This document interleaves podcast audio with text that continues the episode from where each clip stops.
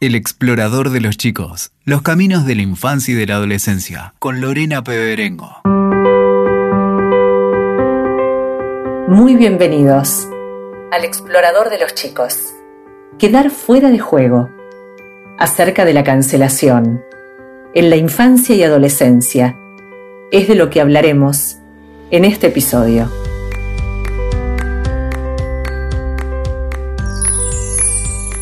Antes de comenzar, los invitamos a sumarse a este ciclo. Pueden escribirnos a elexploradordeloschicos.com. También pueden contactarnos por Instagram.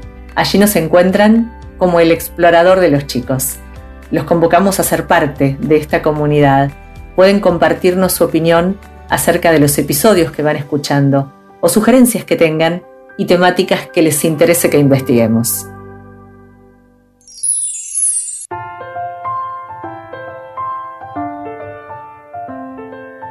La dinámica de las redes sociales hoy posibilita que editar o cancelar se haya transformado en una práctica cotidiana. Anular, bloquear, eliminar, dejar de ver algo que no nos agrada o dejar de seguir a alguien conforman la cultura de la cancelación. ¿Somos conscientes de los efectos que produce esta tendencia? ¿Nos vinculamos solo con aquellos que piensan y sienten como nosotros? Esta práctica que también asumieron los chicos puede dañar. En este episodio nos proponemos explorar cuál es el propósito de la cancelación, qué consecuencias tiene, qué responsabilidad tienen los adultos. Los invitamos a navegar en un mar de interrogantes, en busca de respuestas. Marina Esborrás es la invitada de este episodio. Marina es psicóloga, recibida en la Universidad de Buenos Aires, donde trabaja como docente en la materia psicopatología. Se dedica al psicoanálisis con adolescentes y adultos. Escribe algunos libros con Luciano Lutero, como La comedia de los sexos, El triunfo de la seducción y Narcisismo, Freud en el siglo XXI. Brinda seminarios y conferencias en distintas instituciones y medios de comunicación, acerca de los vínculos, las relaciones de pareja, la maternidad y la paternidad, la crianza y sobre todo, cómo se han modificado los lazos entre las personas a partir de la virtualidad y de las condiciones culturales y sociales del mundo actual.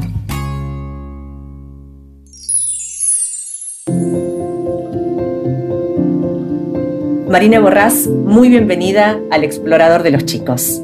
Hola Lorena, muchas gracias por la invitación. Es un gusto contar con vos hoy como protagonista de este episodio. ¿Cómo se han modificado los lazos entre los chicos a partir de la virtualidad y de las condiciones culturales y sociales del mundo actual, siendo este uno de los temas que vos analizás en seminarios y conferencias que brindás? Em, la virtualidad es un tema que ha cobrado una prevalencia en la mayoría de las variables que usualmente tomamos en cuenta para pensar las modificaciones de los vínculos en esta época. Eh, y es cierto que no podemos dejar de considerar que la virtualidad ha modificado tanto nuestros vínculos que incluso este, las relaciones, ¿no? las relaciones, digamos, por fuera de la virtualidad, han tomado características propias de lo que son los lazos virtuales, ¿no? Por eso algunos autores, ya desde hace mucho tiempo, ¿no? Algunos autores que más bien vienen del campo de la sociología este, o la filosofía, no del campo del psicoanálisis, que es, bueno, mi, disciplina, eh, han analizado estos cambios sociales eh, y un autor este, clásico ya en el tema, que es Sigmund Bauman, ha calificado, por ejemplo, eh, a las relaciones que, digamos, la nueva denominación que él le da es conexiones, ¿no? O sea, nos conectamos y nos desconectamos del otro del mismo modo que lo hacemos en las redes, ¿sí? Otro autor es este Lipovetsky, ¿no? que también, digamos, eh, ya desde los años 80 han anticipado como las modificaciones que se van dando en, el modo en que nos relacionamos con el otro, en el modo también en que este, creo que es un poco el tema que, nos vamos a centrar hoy, ¿no? En el modo en que aceptamos o no al otro como diferente, como distinto a nosotros, Y también, digamos, qué buscamos en las relaciones, ¿no? O sea, qué, qué es lo que se supone, digamos, que a mí me hace vincularme un otro, ¿no? Entonces ahí entran a jugar las cuestiones de si este, el otro me aporta algo o no, qué sería eso que me aporta, qué es lo que me gusta o no del otro, por qué esa persona podría tener una relación conmigo o no, y todo también como muy, este, digamos, limitado, ¿no? Por una concepción también un poco mercantilista, ¿no? O sea, este, de esto, del beneficio que uno podría obtener con una relación, ¿no? Con un vínculo, ¿sí? Eh, ese beneficio suele ser muchas veces narcisista, ¿no? O sea, si yo estoy o si soy amigo o pareja o lo que sea de tal persona, que esa persona tiene por algún motivo, ¿no? un, brillo este, en algún campo, ¿sí? ya sea este, por su condición social, económica, por su belleza o lo que sea, entonces eso repercutiría en mí, ¿no? Como que también podría este, beneficiarme de esos atributos, ¿no? O sea, muchas veces los vínculos se dan, ¿no? Es lo que a veces llamamos, ¿no? A, las personas interesadas, ¿no? Pero este, más allá de, que sea algo que a veces se, ve, digamos, de forma como muy deliberada, a veces no es tan claro, ¿no? O sea, digo, también está como en la cultura un poco, esto de los valores ideales que se imponen eh, a, la hora de relacionarnos con alguien, ¿no? Que es cierto, hay ideales que son sociales, culturales y de la época, y después están los ideales más familiares, más individuales, ¿no? O sea, que a veces pueden coincidir o no con estos, ¿no? O sea, digo, a veces en determinadas eh, culturas religiosas, por ejemplo, ¿no? Está eh, mal visto que te relaciones con personas eh, que no pertenecen a esa colectividad, ¿no? O sea, o digamos, no sé, esto que yo estoy diciendo, bueno, por ahí en determinadas casas de familias es todo lo contrario, ¿no? O sea, más bien se fomenta que uno tiene que relacionarse con personas de diversa condición social, de diversa condición cultural. Eh, no, no siempre los, los ideales que están, digamos, como eh, así, como que son los más observables, que, manejan universalmente o, un poco más generalizadamente eh, nuestras elecciones, no siempre coinciden con lo que este, se propaga en la familia de cada quien, ¿no? Y otra de las cuestiones que me parece sumamente importante respecto de la virtualidad es que previo a la masificación de, las redes, ¿no? del acceso de las redes para la mayoría de las personas, por ejemplo, en el tema que nos ocupa, que es básicamente lo de los niños y adolescentes, ¿no? y sobre todo de los adolescentes, antes digamos, los adolescentes preferían salir de su casa, no estar con los padres, ¿no? Tener actividades siempre como por fuera del ámbito familiar, ¿no? Entonces era como a veces los conflictos venían por ese lado, ¿no? Por si me dejan salir, no me dejan salir, ¿no? Por si las vacaciones tienen que ser sí o sí con la familia o en realidad podrían ser con los amigos o con la familia del amigo. Hoy por hoy las redes lo que han hecho es que los jóvenes, al contrario, no estén tan, eh, digamos, dominados por el deseo de salir, de salir al mundo, de salir a la vida, de salir de la casa para encontrarse con pares o lo que sea, ¿no? Este, sino que todo queda como más bien reducido a esa otra realidad que es la realidad virtual que los hace muchas veces quedar este, encerrados o más aislados conectados con todo el mundo, pero dentro de su casa o a veces de su habitación.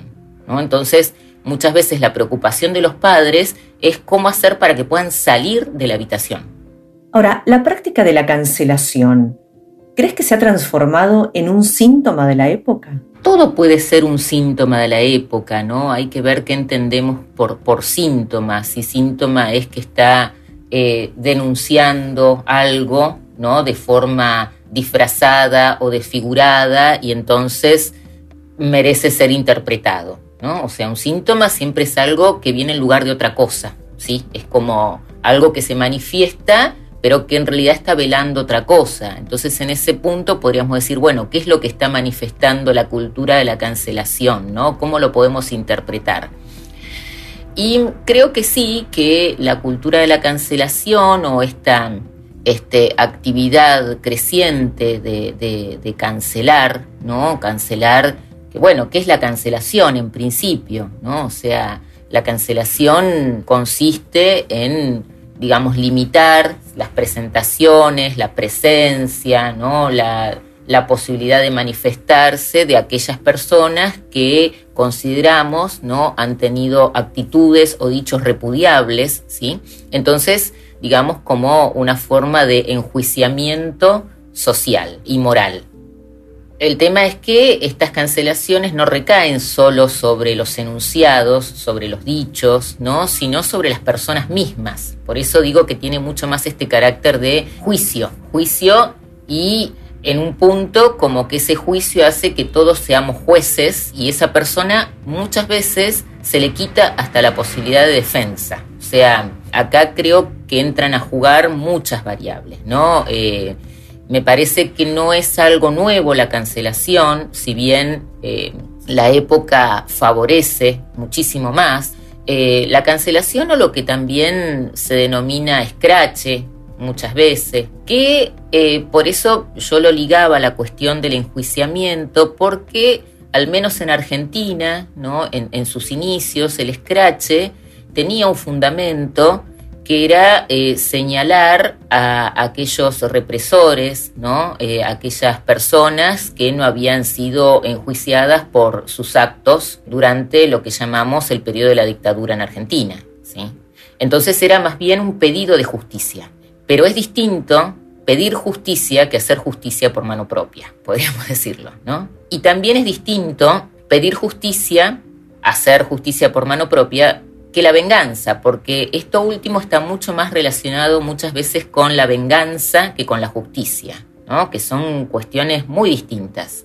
O sea, no es lo mismo la venganza que la justicia. Y creo que después, como todo, ¿no? Se ha desfigurado un poco y muchas veces ya no, no, no, no es un pedido de justicia, ¿no? O sea, es, este, bueno, tal persona, miren lo que hace, miren lo que dice, listo, queda cancelado, repudiado y, y punto. ¿Y cuál sería hoy el objetivo de la cancelación? Bueno, eh, primero creo que hay algo que existe desde siempre, ¿no? Que es, eh, eh, un poco yo lo decía, tal vez en la primera pregunta, ¿no? Esto del rechazo de la diferencia. Pero muchas veces ese rechazo de la diferencia, de hecho, bueno, Freud lo ha conceptualizado como el narcisismo de las pequeñas diferencias, es un rechazo a no reconocer lo propio en esa diferencia que rechazamos. O sea que en eso que rechazamos, en realidad, tal vez hay una proyección nuestra, ¿no? De la que no queremos saber nada, entonces lo cancelamos en el otro. Porque mm, también en este enjuiciamiento, estos juicios morales, ¿no? Sobre, eh, sobre las personas que se consideran que tienen actitudes repudiables, se supone, ¿no? Que los que cancelan este, están del lado del bien, o sea, somos los justicieros, la Liga de la Justicia. Este, los que no tenían nada, nada para, los que no tendrían nada de lo que avergonzarse o arrepentirse o repudiarse, ¿no? Eh, y, también ahí entran a jugar, bueno, sobre qué valores, ¿no? O sea, porque hay, hay cuestiones que uno puede considerar, ¿no? Que tienen un valor bastante universal de lo que estaría bien y lo que estaría mal en, la vida, en sociedad y cultural, pero esas cosas también van cambiando con las épocas. O sea, yo siempre, por ejemplo, eh, cuando doy clases, les cuento a los alumnos cosas que por ahí digamos, uno las tiene como muy sabidas y como muy interiorizadas, pero que con las épocas se van olvidando de, cómo era la vida antes, incluso digo antes de que, yo naciera, ¿no? O sea, no me estoy refiriendo a, cuestiones meramente generacionales, que por ejemplo, en, hace, no sé, 100 años atrás o un poco más, 150 años atrás, que una chica de 14 años se casara con un señor de 40 era lo más habitual del mundo y hasta era algo que era bien visto, digamos, ¿no? Hoy nos causa un rechazo terrible, pero en ese momento, en absoluto, de hecho San Martín, el padre de la patria, ¿no? O sea, ya era un señor bastante mayor cuando se casa con Remedios de Escalada ella tenía 13, 14 años. Y no era que, qué barbaridad, ¿no? O sea, era lo esperable, o sea, porque hay que considerar que también en esa época, digamos, una mujer lo, mejor que le podía pasar era casarse y tener hijos. Entonces, este, una chica cuando ya estaba en condiciones de, merecer, digamos, este, que ya este, era señorita, ¿no? Que bueno, que ya había pasado por esa marca tan importante en las mujeres, ¿no? Que es la menarca. Bueno, ya está, lo, lo que le quedaba en la vida era casarse y tener hijos. No, no, no había otra aspiración. Entonces, ¿para qué esperar? O sea, ¿qué iban a esperar? En cambio, hoy, por supuesto que las mujeres tienen muchas otras cosas que les pueden resultar más interesantes o las pueden causar más que el simple hecho de casarse y tener hijos. Y de hecho vemos, ¿no? que en cierto sector social la, maternidad empieza a edad mucho más tardía que lo que era hace 30, 40 años atrás. O sea, hoy las mujeres a partir de los 30 tal vez empiezan a preguntar si quieren tener hijos. ¿no? Cuando antes, a los 22, 23, 24 años, ya era muy habitual ¿no? que las mujeres tuvieran hijos. Entonces, digo, me parece que esa idea, ¿no? De que somos buenos, entonces hay que enjuiciar al, malo, también de alguna forma me mantiene en el lugar del bueno. Y por eso muchas veces hay en las redes, cuando surge como eh, alguna cuestión de esta índole, ¿no? De cancelar, no sé, alguna persona, alguien, algún autor, muchos se suman porque aparte el no sumarte tal vez te deja en el lugar contrario. Entonces tal vez no estás tan de acuerdo, pero cuidado, porque tenés que demostrar que lo estás. ¿no? Y tu silencio puede ser malinterpretado. Y esto en los adolescentes es muy común. Si bien hoy es en las redes protagonista, la cancelación no es producto de ellas. Antiguamente, decíamos, se hacía desde el poder, cuando se transgredía incluso una norma. Hoy todos podemos cancelar y anular al otro. ¿Hoy hace más daño o asume otras formas? A mí me parece que sí, que puede, que o sea, esto es algo absolutamente mío, lo estoy pensando ahora, ¿no? Yo creo que sí hace más daño, ¿no? Hace más daño porque las redes también tienen una característica que no lo tenía, que no existía antes, que es la impunidad de estar atrás de un usuario que puede no ser tu persona o atrás de una pantalla y eso desinhibe, ¿no? Hay muchas cosas que uno dice en redes, incluso que le dice a otro, que seguramente no pasaría si tuviera esa persona enfrente. Entonces me parece que sí que es mucho más dañino, porque además el efecto de las palabras son de todas formas las mismas que en la presencia. ¿eh? O sea, uno piensa que porque está la pantalla en el medio, eso tal vez no, no, causaría el mismo efecto. Pero quien recibe eso eh, eh, también recibe el efecto de esas palabras, ¿no? Y generan situaciones de malestar. En los adolescentes que son a veces este, eh, bueno, digamos, como, como denostados o denigrados a través de las redes, tienen efectos terribles. Eso quería preguntarte, las consecuencias. Suspender, anular, borrar, cancelar. Es un término que hoy nos atraviesa y afecta a las infancias y adolescencias. Dejar de seguir a alguien en las redes, dejar de hablarle, sacarlo de la lista de amigos no es un acto inocuo. ¿Qué consecuencias tiene esta práctica en la vida de los chicos? y las consecuencias eh, en general este, no, tienen ningún efecto positivo, ¿no? O sea, porque además tenemos que tener en cuenta que muchas veces los niños, los adolescentes, no hablan estas cosas, ¿no? No las dicen, muchas veces quedan, quedan callados, quedan en silencio, porque también les da vergüenza, les da pudor, ¿no? Se sienten este, mal, eh, el famoso, bueno, tal vez hice algo, es mi culpa, que no soy lo suficientemente así o asá, ¿no? Digamos. Em, y muchas veces no hablan, y, a veces no es porque no tengan confianza en los padres, porque los padres por dicen, bueno, pero si sabe que a nosotros nos puede decir las cosas, ¿por qué lo cayó tanto tiempo, no? Porque, digamos, eh, sobre todo en la adolescencia, es todo ese proceso de intentar cierta, eh, obtener cierta autonomía, desligarse de los padres. Entonces, si bien eso no quiere decir que haya que dejar al adolescente librado a su suerte y al azar, ¿no? Eh, también a veces es, complejo es, ese punto, ¿no? Donde a la vez que quiere independizarse, por ahí todavía lo sigue necesitando. Y, es un punto conflictivo muy grande, ¿no? Tanto para los padres, que a veces no saben cómo, cómo hacer, ¿no?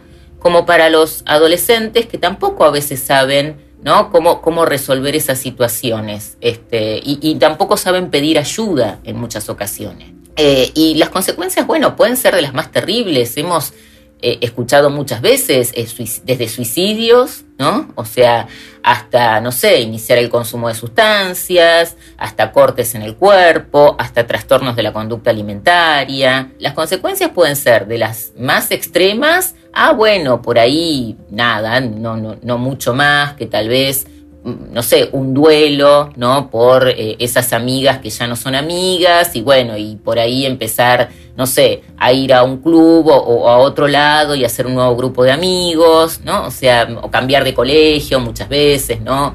Los padres evalúan la posibilidad de cambiar de colegio y a veces sí es recomendable, ¿no? O sea, no, no siempre, no siempre que que, el niño adolescente tenga un conflicto, bueno, hay que cambiar de escuela, ¿no? Pero a veces no, no, no hay mucha más solución. ¿Y cuál crees que es la motivación del cancelador? Y si crees que son conscientes los chicos de lo que generan en el otro al cancelar. Es interesante esa pregunta, ¿no? Si, si se es consciente de lo que se genera en el otro. Yo creo que muchas veces no. Eh, y ese es un punto importante, porque mm, muchas veces pensamos o enseguida tratamos también ¿no? de, ubicar en el otro como que es un sádico, un perverso, este, no sé, mala persona, digamos. Eh, y, muchas veces ¿no? el cancelador también padece las mismas, eh, las mismas angustias, los mismos problemas. Digo, como ese caso, que, por ahí es bastante más habitual y uno lo podría pensar, ¿no? Esos chicos que son como muy hostiles o muy golpeadores, ¿no? O sea, que tienen características hasta violentas.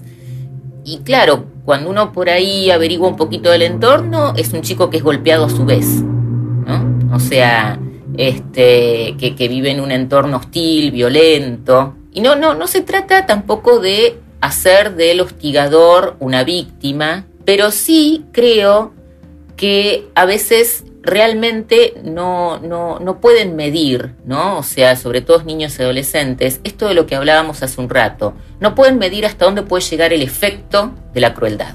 No, no tienen conciencia tal vez sí del efecto, sí del malestar, pero tal vez no hasta dónde. Este, ¿Cuál pueden ser las consecuencias realmente graves de eso? porque estoy segura de que no, no, no, creo que, ningún niño o adolescente que por ahí tenga esta actitud de realizar bullying o actitudes de eh, hostiles hacia otro realmente quiera que el otro se mate. No, no, no me parece, pero a veces pasa. y eso, el retorno puede ser terrible.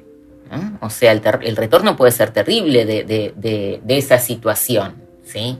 ¿Y por qué crees que las actuales generaciones están más dispuestas a dejar de hablar con alguien, dejar de seguirlo o cancelarlo si tal vez no tienen intereses en común? ¿Por qué sucede esto? Hay muy poca tolerancia a la diferencia. Hay muy poca tolerancia a que el otro pueda ser diferente. Hay muy poca tolerancia a lo que no me gusta. ¿no? Porque se suele este, reducir o, pensar o, o ligar que lo que no me gusta está mal. O sea, entonces hay como una especie de valoración moral de absolutamente todo, ¿no? Y todo tiene que ver con lo que a mí me parece, ¿sí? Que está bien o que me gusta y lo que no me parece lo expulso.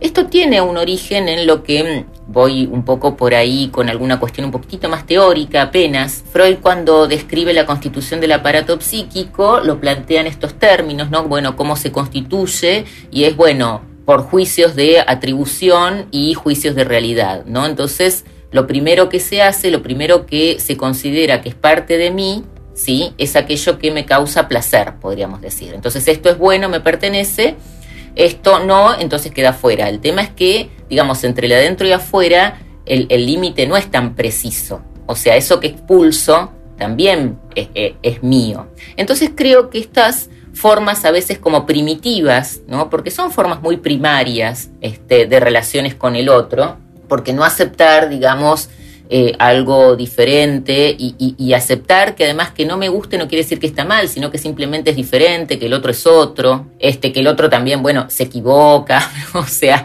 bueno, lleva, lleva estas conductas, ¿no? Entonces quiero fuera de mí, fuera, fuera de, este, de, mi entorno, de mis redes, de mis contactos, lo que a mí me parece que está mal y no me gusta. Entonces voy armando como una especie de jaulita de cristal, ¿sí? De este, solo acepto lo que yo considero que está bien o que, o que es amable de acuerdo a mis ideales o al ideal. Y eso puede ir desde cuestiones más este, abstractas hasta cuestiones más banales.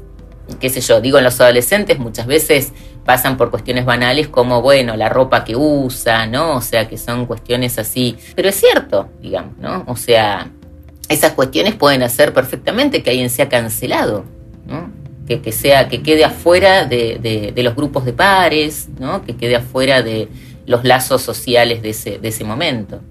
¿Y qué responsabilidad tienen los adultos al permanecer pasivos frente al daño que pueden causar los chicos a otro, al que dejan de seguir, lo exilian de sus vidas y luego lo siguen viendo en la escuela, por ejemplo? Bien, eh, está, muy bien esa pregunta. En principio porque eh, a ver, hay dos, cuestiones que me parecen importantes destacar. Una es em, que desde hace algunos años, ¿no? Los padres se empiezan a preguntar cómo ser para ser mejores padres. No, todos, pero digamos como que esta pregunta eh, se ha despertado y antes por ahí digamos, los padres no se preguntaban tanto, ¿no? Cómo tenían que hacer. Como que ya había un saber que estaba en medio incorporado, que era, bueno, más o menos tratarlo bien, ¿no? Que tenga educación, esparcimiento, ropa y comida.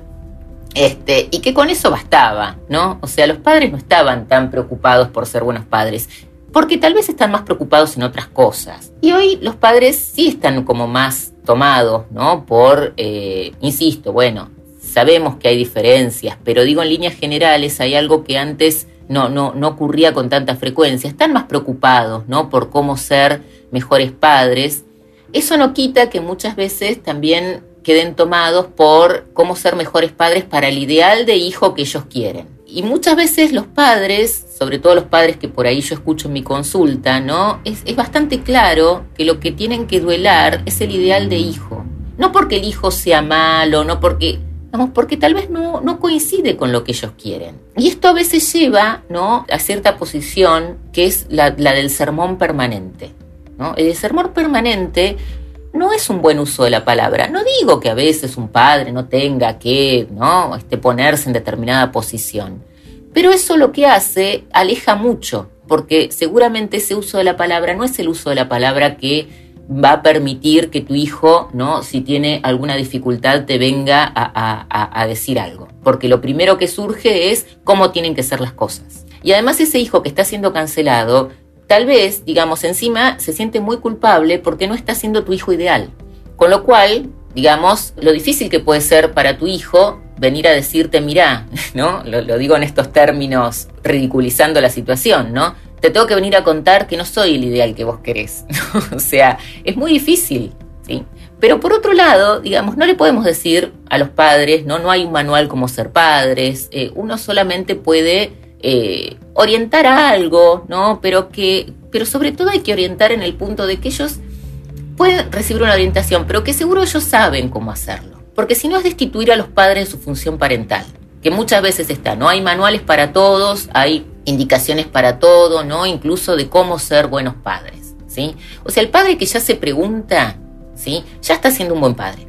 Digamos, por el simple hecho de preguntarte qué puedo hacer para que mi hijo esté mejor, ya eso, digamos, bueno, estás en una posición de que algo querés hacer. Tal vez te equivoques, ¿no? O sea, tal vez, bueno, por ahí alguien te dice algo que te orienta mejor, por ahí puedes escuchar un poquito desde otro lugar, pero eh, la posición absolutamente pasiva, no porque eso sería dejar al niño y al adolescente que aún no está preparado a sus propios recursos, ¿sí? Y, los niños y adolescentes no están preparados para, para enfrentar determinadas situaciones solos. No, no, no hay que dejarlos solos. Tal vez los padres no pueden, bueno, tal vez puede hablar con otro adulto. Digamos, los psicólogos de, adolescentes muchas veces ocupamos ese lugar, ¿no? El lugar del adulto, que no son los padres, con el que pueden hablar, ¿sí? O sea, muchas veces el psicoanálisis de adolescentes se basa solo en eso. En ser una figura, digamos, adulta por fuera del círculo parental con el que puede hablar. Y, y, y, y ocupar ese lugar ya es un montón para un adolescente. Entonces me parece que, sí, que no se trata de nunca de dejarlos solos. Y si uno no puede o no sabe cómo, bueno, se puede buscar, digamos, alguna forma, pero dejarlos solos en absoluto, ¿no? O sea, el solo, no, todavía no. Esta cultura de la cancelación está develando una generación más solitaria que no tiene interés en tener muchos amigos. Es cierto, es cierto que, puede ser, pero también, digamos, a veces se arman discursos, ¿no? Donde nos complotamos para cancelar y entonces eso también arma lazo y arma redes, ¿no? O sea, la gente que está permanentemente cancelando se junta con otros que también tienen esta actitud. Así que, no sé, pero mm, no, no, no sé si el cancelador se, se, se, queda, se queda absolutamente solo. Siempre creo que tiene adeptos, porque además todos queremos ser buenos. Entonces es mucho más fácil estar del lado del cancelador, ¿no? Siempre es mucho más cómodo. Aunque no, aunque no comparta, pero lo que decía, ¿no? O sea, demostrar que sí, que, que vos también tenés este, buenos valores morales, entonces necesariamente te vas a ubicar de ese lado. ¿De qué manera podemos los adultos evitar que los chicos hagan daño con esta práctica de la cancelación? Bueno, eh, esa es una de las clásicas preguntas que dirían, bueno, consejos para padres. La verdad es que no, no, por supuesto, como todo, no hay recetas universales, ¿no? Y un poco como lo que decía antes, ¿no? O sea, este, no se trata tampoco de destituir a los padres de su función, a veces simplemente como eh, orientarlos, ¿no? A recuperar el valor de la palabra con sus hijos, ¿no? A recuperar el valor del diálogo, que esto no quiere decir que no hablen, ¿no? Sino como decía muchas veces, que a veces el diálogo está cortado por, por otras cuestiones, ¿no? No, no por eh, este, malas actitudes de los padres o, o malas actitudes de los hijos, sino por vergüenza, ¿no? Por porque digamos están en una etapa donde sobre todo los adolescentes intentan independizarse, tener autonomía, resolver las cosas por sus propios medios, pero de hecho muchas veces este, se les reclama a los padres, ¿no? Bueno, ¿qué, hacían los padres? ¿Dónde estaban? ¿Por qué no están atentos? ¿No? Me decía, bueno, a veces este, los padres no, no es que no están atentos, ¿no? O sea, no es que no se preocupan por sus hijos o, o no les importa qué actitudes toman, pero muchas veces hay padres que es cierto, por ahí cuando se enteran que, sus hijos han tenido este tipo de comportamientos, actitudes hostiles o crueles o agresivas, se sorprenden mucho, ¿no? O sea, como que no, no pueden creer o no reconocen, ¿no? Que su hijo este, pueda hacer eso porque efectivamente tal vez es cierto que no, no son para nada los valores que se han transmitido, ¿no? Porque muchas veces uno descansa y cree que con que se transmitan buenos valores, los hijos inmediatamente ¿no? van a asumirlos. No es así, o sea, no es un proceso tan directo. Un hijo es alguien absolutamente separado de uno, ¿sí? Si bien este, los hijos son una proyección del narcisismo, ¿no? Y se supone que hay ciertas cosas que se transmiten en la casa, pero pero no es así, ¿no? Incluso para diferenciarse muchas veces, y en este momento de la adolescencia, que es todo un trabajo poder dejar de ser niño, pasar a ser hijo, y entonces eso a veces trae como consecuencias actitudes que los llevan a la hostilidad para poder diferenciarse de los padres, a veces precisamente es por eso, o sea, tienen actitudes que sabrían perfectamente que los padres no aprobarían, ¿no? Que van en contra de los ideales de los padres, ¿sí? E, entonces, digo, la verdad es que yo lo único que podría decir es esto, ¿no? Bueno, tener en cuenta, eh, abrir siempre el espacio de la palabra, ¿no? O sea, siempre tener la cuestión de la palabra disponible y no negar cuando alguien dice que tu hijo tal cosa, hizo tal cosa, porque muchas veces también el mecanismo de negación, ¿no? Reprime eso del no poder creer que mi hijo haga esto, entonces lo niego. Y, bueno, digamos, eh, a veces este, es difícil, es difícil aceptar que un hijo, lo que decía antes, ¿no? No se corresponde con el ideal, pero pasa. Muchas gracias, Marines Borrás, por acompañarnos en este episodio ayudarnos a comprender esta cultura de la cancelación y también brindarnos herramientas para navegar en esta realidad que es parte de nuestro presente y también de los chicos. Muchas gracias a vos y bueno, al explorador de los niños. Muy contenta de haber participado en, tu episodio porque aparte, bueno, los he escuchado muchas veces los podcasts y la verdad que este, haces un, un trabajo realmente muy, muy grato, muy agradable y muy útil. Muchas gracias Marina, hasta cualquier momento. Un beso.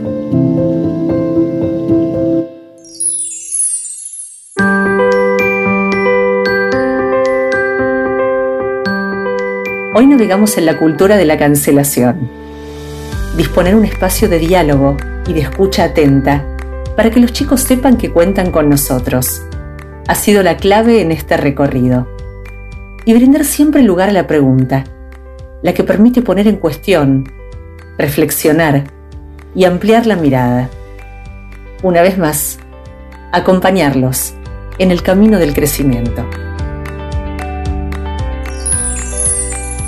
Están invitados a sugerirnos temas que les interese que exploremos en próximos episodios.